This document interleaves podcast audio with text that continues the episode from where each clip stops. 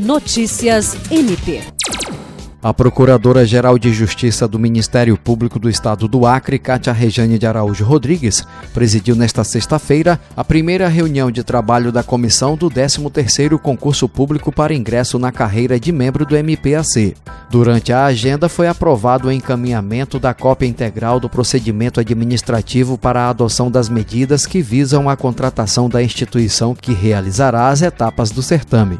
A comissão também deliberou para expedição de um ato por parte da Procuradoria-Geral de Justiça do MPAC, formalizando a constituição da referida comissão de concurso com a indicação nominal de todos os seus integrantes e as respectivas origens. A Procuradora-Geral de Justiça agradeceu a presença e contribuições de todos na reunião de trabalho e informou que, após a efetivação das providências determinadas, será designada nova agenda para deliberação relativa aos trâmites subsequentes do certame. Jean Oliveira, para a Agência de Notícias do Ministério Público do Estado do Acre.